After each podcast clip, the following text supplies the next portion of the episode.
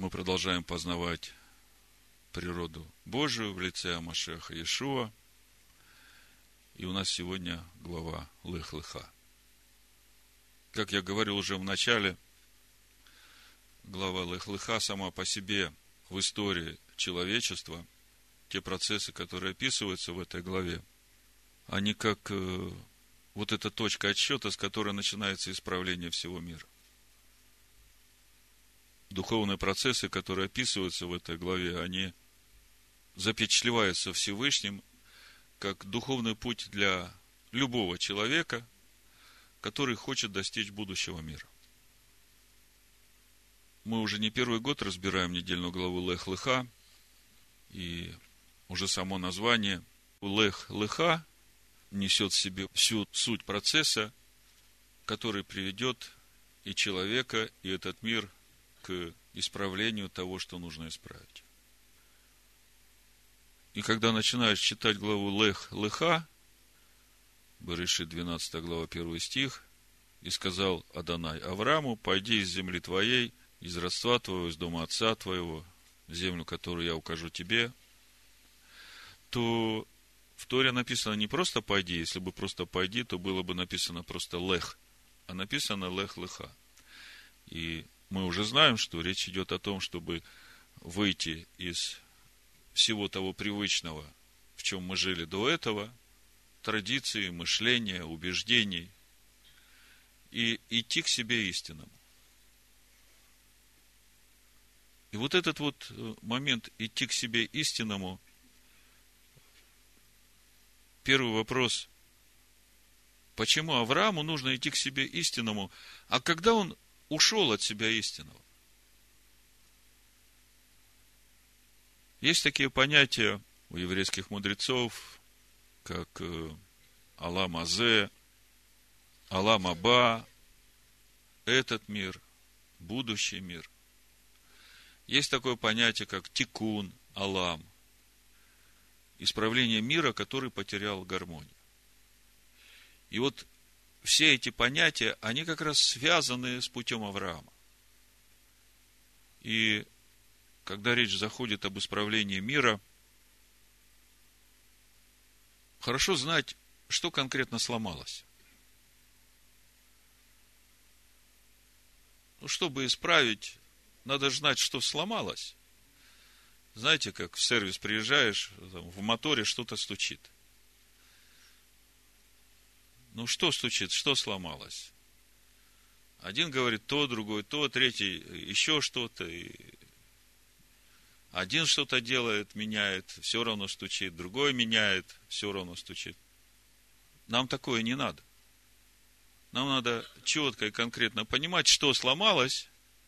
Раз уж мы говорим об исправлении мира, то нам четко надо знать, что нужно исправлять. Проповедь я так и назвал. Неисправность которую нужно исправить. Поэтому давайте попробуем вместе найти эту неисправность, эту причину, из-за которой э, вот, разрушилась гармония того мира, который создал Всевышний. И когда мы увидим суть этой неисправности, тогда нам легко будет исправить. Ну, для начала я прочитаю притчу Иешуа из Евангелия от Матвея, 13 главы, о враге человека, который посеял семя, из которого выросли плевел. Мне кажется, что это как-то связано с этой неисправностью, которую надо исправлять. С 24 стиха Матвея 13 глава прочитаю. Другую притчу предложил он им, говоря – Царство Небесное подобно человеку, посеявшему доброе семя на поле своем. Когда же люди спали, пришел враг его и посеял между пшеницей плевелы и ушел. Когда взошла зелень и показался плод, тогда явились и плевелы. Придя же, рабы домовладыки сказали ему, Господин, недоброе ли семя сеял ты на поле твоем? Откуда же на нем плевелы? Он же сказал им, враг, человек, сделал это. А рабы сказали ему, хочешь ли мы пойдем выберем их? Но он сказал, нет, чтобы, выбирая плевелы, вы не выдергали вместе с ними и пшеницы. Оставьте расти вместе то и другое до жатвы. И во время жатвы я скажу жнецам, соберите прежде плевелы и свяжите их связки, чтобы сжечь их, а пшеницу уберите в житницу мою. И дальше продолжение. Ученики не поняли эту притчу. Они подходят к нему, это 36 стих. Тогда Иешуа, отпустив народ, вошел в дом, и, приступив к нему, ученики его сказали, изъясни нам притчу о плевелах на поле. Он же сказал им ответы. Сеющий доброе семя есть Сын Человеческий. Поле есть мир. Доброе семя – это сыны царствия, а плевелы – сыны лукавого. Враг, посеявший их, есть дьявол. Жатва есть кончина века а жнецы – суть ангелы. Посему, как собирают плевел и огнем сжигают, так будет и при кончине века сего. Пошлет Сын Человеческий ангелов своих, и соберут из царства его все соблазны, и делающих беззаконие, и ввергнут их в печь огненную. Там будет плач и скрежет зубов. Тогда праведники воссияют, как солнце, в царстве Отца их. Кто имеет уши слышать, да слышит в чем же суть этой неисправности, которую нам нужно исправить? Мы видим, что когда люди спали, пришел враг и посеял между пшеницей плевелы. Вы же понимаете, что плевелы – это уже то, что выросло, а сеялось тоже семя. Есть семя, которое сеет Сын Человеческий, да – и из него вырастают сыны Божии. А есть семя, которое сеет этот враг. И из него тогда вырастают сыны лукавого. И это суть плевелы. То есть, э, то, что плевелы, они будут бесплодные, и то, что их вырвут, с этим все понятно. А вот в чем суть этого семени, которое посеял этот враг, вот здесь и кроется вот это главная неисправность, которую надо исправить. Потому что мы знаем, что Бог любит всех людей. Вот когда смотришь на эту притчу, такое впечатление, что как бы изначально есть плохие люди, есть хорошие. Там, этот враг посеял плохих людей, да, а сын человеческий хороших людей. Но на самом деле мы же знаем, что Бог от одной крови создал всех людей. И Он хочет, чтобы все люди достигли познания истины и спаслись.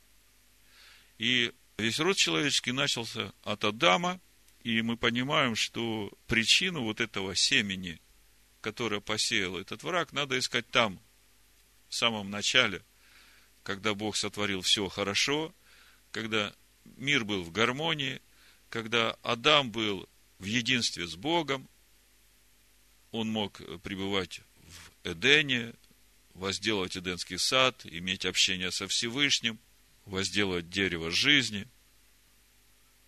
И тут вот приходит враг и сеет это семя. Давайте посмотрим, у нас это все еще свежо. Начало, как Бог сотворил, все весьма хорошо, как выглядела эта гармония и что потом разрушилось, чтобы понять вот ту неисправность. Потому что, когда говоришь исправление мира, это звучит так э, ну, глобально. И думаешь, да вообще кто я такой, чтобы мир исправлять? А когда мы поймем, в чем суть этого процесса, тогда мы увидим, насколько мы важны сами, каждый, вот в этом процессе исправления мира. Давайте откроем первую главу Берешит и прочитаем еще раз, каким же был мир при сотворении. Мы знаем, что когда Бог сотворил Адама, Адам на иврите человек, муж и жена в Адаме были едины. Вот это слово «единое», оно будет как бы ключевым во всех наших поисках неисправности. В 27 стихе мы читаем – И сотворил Бог человека. На иврите. Эт га Адам. По образу своему, по образу Божию сотворил его. Мужчину и женщину сотворил их. Написано Захар Венекива Бара Атем. То есть, обратите внимание, один стих, и в этом стихе говорится об одном человеке, которого Бог сотворил. И в этом же стихе говорится о мужчине и женщине. Это же уже не один человек, это два человека, да? Но Писания говорят, что вот мужчина и женщина, это и есть вот этот один человек, которого сотворил Бог. О чем это говорит? Это говорит о том, что мужчина и женщина, они были едины друг с другом. Духовно едины. Здесь ведь описываются духовные процессы. Это мы сейчас уже смотрим на мужчину и женщину, как на э, два человека, которые живут каждый в своей плоти. Здесь процессы описываются духовные, и поэтому написано не Иша и Иша, а Захар, Венекива. Мужское и женское были едины. И дальше в 28 стихе мы видим, написано, и благословил их Бог, опять их, мужчину и женщину, но это Адам, это один Адам. То есть мы видим первая отличительная особенность того гармоничного мира – который сотворил Бог, это единство Адама внутри самого себя и единство Адама со Всевышним. Потом во второй главе мы читаем, э, когда э, Адам получил это физическое тело, ему понадобился помощник в этом мире, и Всевышний решает, что надо из Адама взять часть и сделать ему реального помощника. И вот когда э, читаешь, тут тоже очень интересно. 21 стих, 2 глава. «И навел Адонай всесильный на человека». Написано «Аль-Га Адам». Крепкий сон. То есть, все еще один человек. И когда он уснул, взял одно из ребер его и закрыл то место плотью. И создал Господь Бог из ребра, взятого у человека, ну, как бы на физическом уровне мы знаем, что у мужчин на одно ребро меньше, чем у женщин. Но когда мы говорим духовно, речь идет о вот этой грани человека, Адама, которая отображает вот это женское начало, которое, как чрево, которое может в себе вынашивать, рождать, взращивать вот то, что начинается мужем. И речь идет не только о рождении ребенка. Это духовные процессы, и мы сегодня говорим о единстве. И создал Господь Бог из ребра, взятого у человека, Мин Гадам, жену Лейша, и привел ее к человеку, написано, к Гаадаму привел. И сказал человек, Гаадам, вот эта кость от костей моих и плоть от плоти моей, она будет называться женою, ибо взята от мужа на иврите икра иша ки ме иш. То есть, называться иша, потому что от иш, от мужа. Вот так вот выглядит единство человека в Адаме. Иш и Иша, кость от кости, плоть от плоти. И вы понимаете, что когда речь идет о вот этом единстве, то духовные сущности, они могут быть едины между собой э, только в том случае, если они одинаково думают, одинаково чувствуют, у них одинаковые ценности. И мы знаем, что вот этот Адам, который был сотворен, он был един с Богом. И суть единства с Богом опять в том же. Адам в своих мыслях, в своих чувствах, в своих ценностях, он полностью совпадает с мыслями, чувствами, ценностями Божьими. И от этого единства. Мы как-то говорили о том, что духовные сущности сближаются между собой, становятся едиными, когда их мысли уподобляются. То есть через уподобление мыслям одной духовной сущности, мыслям другой духовной сущности, происходит их единение. Мы понимаем, что мысли Всевышнего, они неизменны, да? А вот человек для того, чтобы быть э, единым со Всевышним, ему надо свои мысли уподобить мыслям Всевышнего, а для этого надо познавать его. Это то, что мы знаем, это то, э, что мы сейчас называем вот э, этим путем в жизни. По сути, речь идет об исправлении этого мира. Так вот, мы подходим уже к этому моменту определения главной неисправности. То есть, что было сломано? Давайте третью главу Бытия откроем – и заметьте, что очень важно. Говоря о взаимоотношениях мужа и жены, изначально мы говорим о взаимоотношении человеческой души и человеческого духа. И как-то мы говорили о том, что, по сути, душа человека – это женское начало, и дух человека – это мужское начало. Поэтому, когда мы здесь читаем о взаимоотношениях мужа и жены, вот видимые взаимоотношения мужа и жены, ну, когда Бог уже разделил и дал каждому э, свое тело, это отображение внутренних взаимоотношений души человека с духом в самом человеке. Когда у Адама в душе нет единства с духом, с Божьим духом, тогда расстройство. И внутри Адама, и это расстройство сразу отображается в семейных взаимоотношениях. Нет этой гармонии. Нет шалома Божьего. Так вот, э, в чем же суть этой неисправности? Третья глава Барышит, с первого стиха. Змей был хитрее всех зверей полевых, которых создал Господь Бог. И сказал змей жене, Подлинно ли, сказал Бог, не ешьте ни от какого дерева в раю? И сказала жена змею, плоды с дерев мы можем есть, только плодов с дерева, которое среди рая, сказал Бог, не ешьте и не прикасайтесь к ним, чтобы вам не умереть. Ну, то, что не прикасайтесь, мы об этом уже говорили. Мы сейчас более глубже посмотрим на то, что здесь происходит. И сказал змей жене, нет, не умрете. Но знает Бог, что в день, в который вы вкусите их, откроются глаза ваши, и вы будете как боги, знающие добро и зло. И вот шестой стих. И увидела жена, что дерево хорошо для пищи.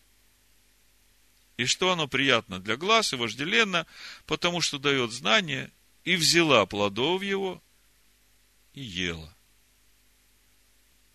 И дала также мужу своему, и он ел. Вот здесь вот как раз мы и можем увидеть вот эту главную неисправность, которую надо исправить. То, что жена увидела, что дерево хорошо, то, что она ела, это уже следствие этой неисправности.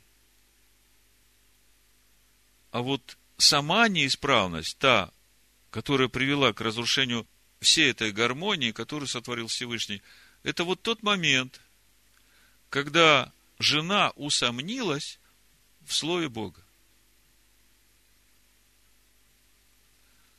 Вот смотрите. И сказал змей жене, подлинно ли, сказал Бог, не ешьте ни от какого дерева в раю.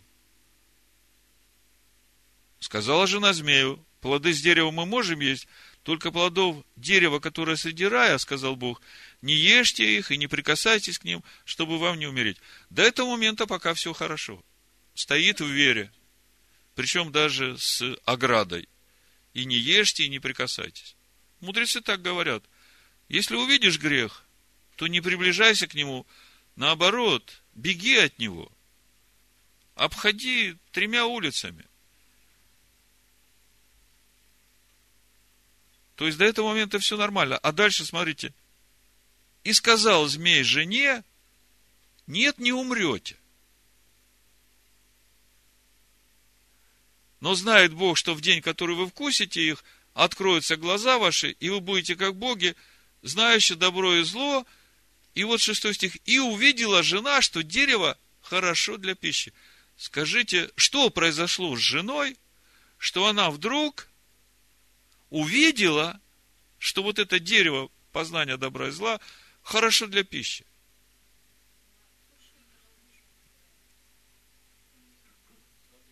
Вот до этого момента ее это дерево вообще не интересовало. Она не обращала на него никакого внимания. И тут вот э, змей говорит, а ты знаешь, э, не умрете.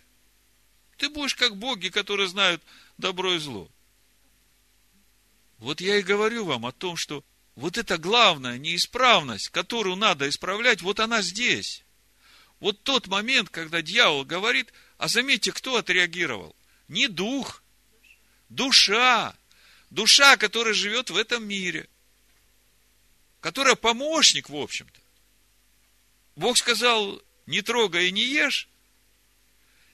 И душа как бы была послушна, а тут кто-то приходит и говорит, знаешь, не все так страшно.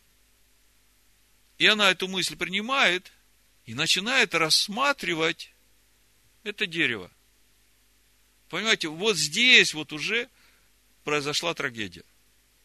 Человек допустил в свой разум сомнение, что то, что сказал Бог, оно, в общем-то, и не совсем так, как сказал Бог. То есть вот здесь вот и произошла вот главная поломка, которую надо исправлять. Бог сказал свое слово, а душа человека усомнилась, она подумала, что есть что-то лучшее для нее, потому что она увидела дерево хорошо для пищи, приятно для глаз, вожделенно, потому что дает знания, и это эту душу притягивает. И она, когда начинает есть, она же неизбежно дает это и своему мужу, духу, сердцу человеческому. Это неизбежно, потому что то, к чему душа прикоснулась, то, что она пустила в себя, это уже э, вот мысли у вас крутятся над головой разные, да? И стоит вам только дать место этой мысли в своем разуме, в душе, да, разум это часть души. Как она начинает жить в вашей душе, и ваш дух сразу начинает реагировать на саму эту мысль. Если добрая мысль, ваш дух радуется. А если негативная мысль, все, ваш дух опустился. Видите, как это работает? Поэтому вот сейчас мы начинаем видеть, где произошла эта неисправность. То есть пришло сомнение в истинности Слова Бога, и когда приходит это сомнение в истинности Слова Бога, приходит интерес к рассматриванию этого запретного плода. Жена стала есть плоды, это уже конечный результат. И речь идет о том, что человек усомнился в истинности того, что сказал Бог человеку. Это суть этой неисправности. Бог дал заповедь человеку, человек усомнился в ней, послушал то, что говорит змей, начал рассматривать, и в итоге разрушается вся гармония, разрушается единство в семье, разрушается единство взаимоотношений с Богом, разрушается этот мир.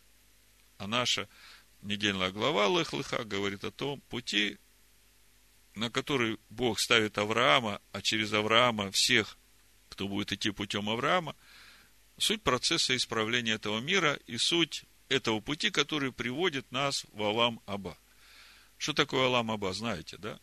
Это грядущий мир, как говорят мудрецы, это мир, где души праведников получат свои награды. По этому поводу есть одна хасидская история.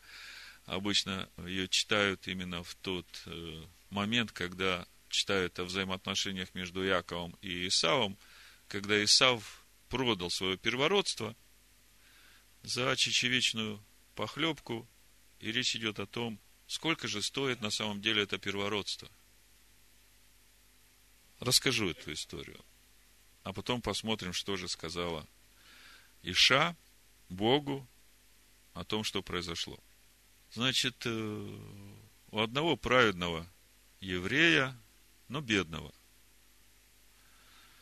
была дочь, и пришло время выдавать ее замуж, и надо было приготовить достойный подарок для дочери, для невесты и свадьбу приготовить. А у него денег нет. И он приходит к своему э, раввину и говорит, э, что мне делать? Вот у меня всего один рубль, а дочь надо достойно выдать замуж. Он говорит, пойди на базар и купи первое, что тебе предложат. Он пошел на базар, и первый попадается ему один еврей, который на весь базар кричит, продаю свое Аламаба. Ну, Равин сказал, что первое тебе предложат, то и купи. Он говорит, за сколько продаешь? Он говорит, а сколько ты дашь? Он говорит, вот у меня рубль есть, могу отдать. Хорошо, давай. Ну, отдал ему рубль, купил Аламаба, этот еврей, который продал, радый, приходит домой, жене рассказывает, говорит, слушай, как я сегодня этот рубль заработал, можешь представить? Из ничего деньги сделал. Аламаба продал и рубль получил. Жена послушала, говорит, мне такой муж не нужен, у которого нет Аламаба.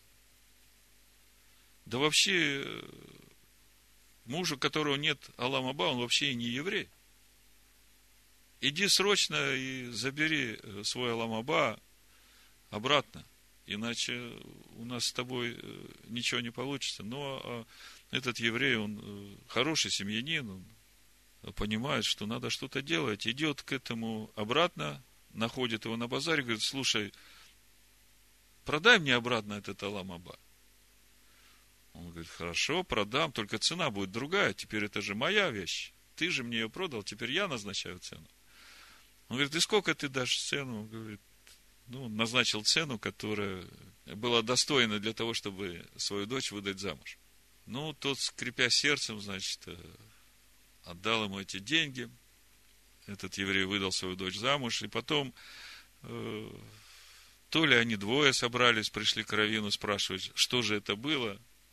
То ли жена пришла к этому Равину говорить, что же это на самом деле было ну, честно это или нет, если продал за рубль, а потом э, обратно продал за огромную сумму.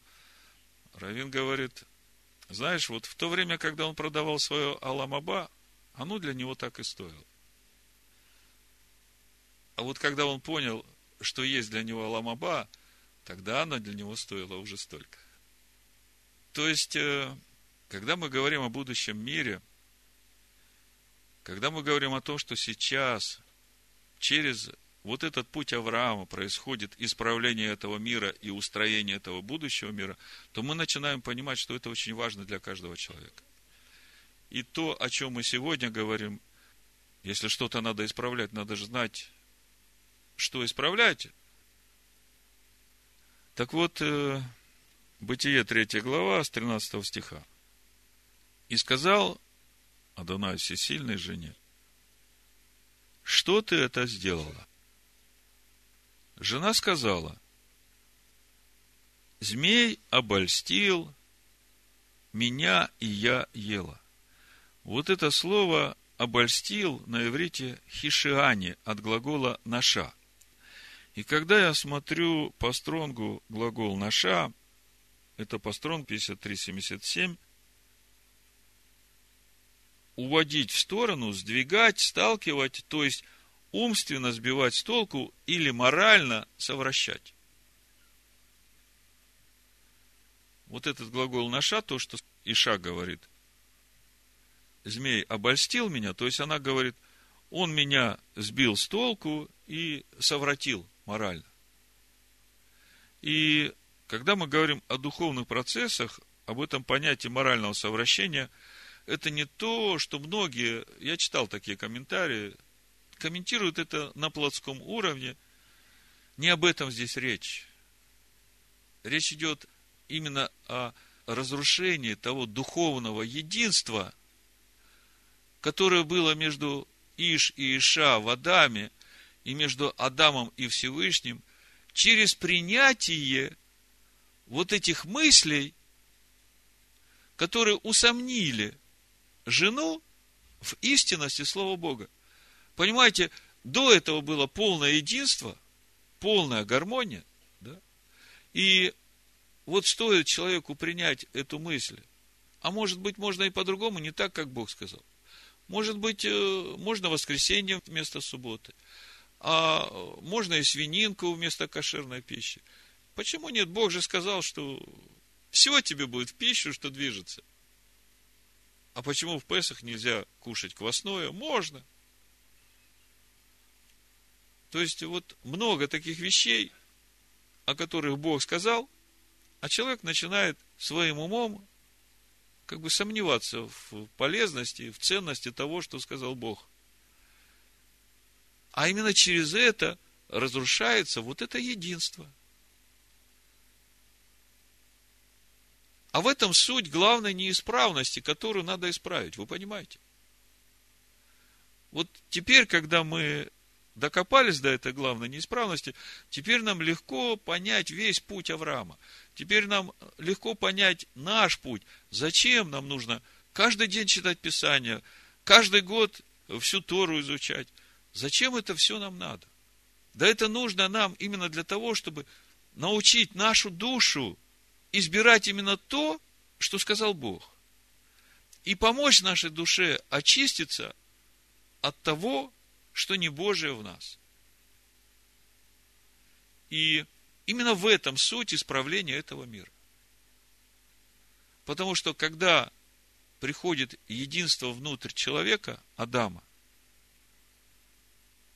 когда душа его соединяется в единстве с Духом, а речь идет о Машехе, о живом слове, живущем в нас, и вот э, весь процесс исправления этого мира, он как раз и заключается в том, чтобы наша душа, человеческая душа, стала едина со Словом, живущим в нашем сердце. И когда внутри нас это единство, тогда и в семейных отношениях это единство. Тогда жена едина с мужем, и Адам един с Богом. И тогда присутствие Бога находится в семье, и через это освещаются дети – То есть, когда мы говорим о том семени, которое посеял этот змей, когда мы говорим о притче Иешуа, то суть этого семени, которое он посеял, это вот то сомнение, которое есть в душе человека в отношении к тому, что сказал Бог. Бог любит каждого человека, и Бог хочет, чтобы все люди достигли познания истины и спаслись. И Иешуа говорит – что если человек останется бесплодным в своей жизни, то придет время, когда таких людей соберут и бросят в огненную печь. Поэтому неисправность, которую нужно исправлять, это и есть вот это сомнение, которое есть в душе человека, когда жена усомнилась в Слове Бога. И весь процесс исправления этой души и исправления этого мира именно в том, чтобы душе отказаться от всех этих сомнений и посвятить себя полностью на служение Слова. Вот об этом в послании римлянам, 12 главе, апостол Павел и говорит нам с первого стиха. «Итак, умоляю вас, братья, милосердием Божьим, представьте тела ваши в жертву живую, святую, благоугодную Богу для разумного служения вашего и не сообразуйтесь веком сим, но преобразуйтесь обновлением ума вашего, чтобы вам познавать, что есть воля Божия, благая, угодная и совершенная. Вот это и есть процесс исправления всего мира. Пусть Всевышний благословит нас на этом пути. Амин. Амин. Амин. Амин.